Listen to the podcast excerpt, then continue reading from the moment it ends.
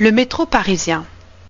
Parmi tous les systèmes de trains souterrains des grandes villes du monde, celui de Paris est sans doute un des plus connus. Sa construction commença il y a un siècle, le 7 juillet 1898, sous la direction de M. Fulgence Bienvenu. On commémore son nom à la gare de Montparnasse dans le sud de Paris, où le métro s'appelle Montparnasse Bienvenu.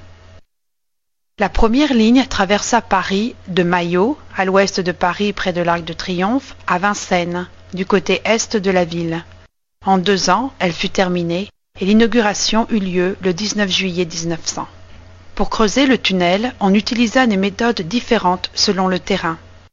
Quelquefois, on creusa à ciel ouvert, c'est-à-dire que l'on coupa une tranchée à la profondeur voulue, puis on la recouvrit d'un tablier et on continua la construction sous cette voûte. Cette méthode n'eut pas de désignation française, mais on l'appela le cut and cover. Quelquefois, on fit une galerie initiale que l'on élargit par la suite pour créer un souterrain. C'est la méthode dite belge.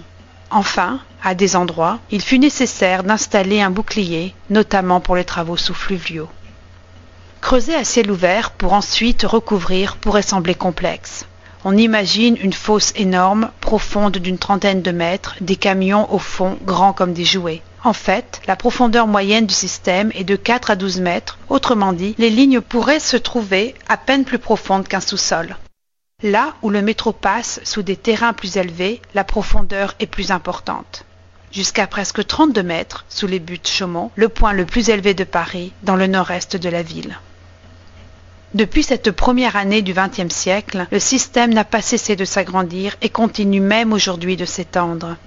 Avec ces deux réseaux, appelés métro, du mot métropolitain, et RER, réseau express régional, le réseau qui dessert la banlieue, il compte plus de 300 km de rails avec 18 lignes et plus de 340 stations, dont 55 correspondances. Seul New York peut se vanter d'en avoir plus.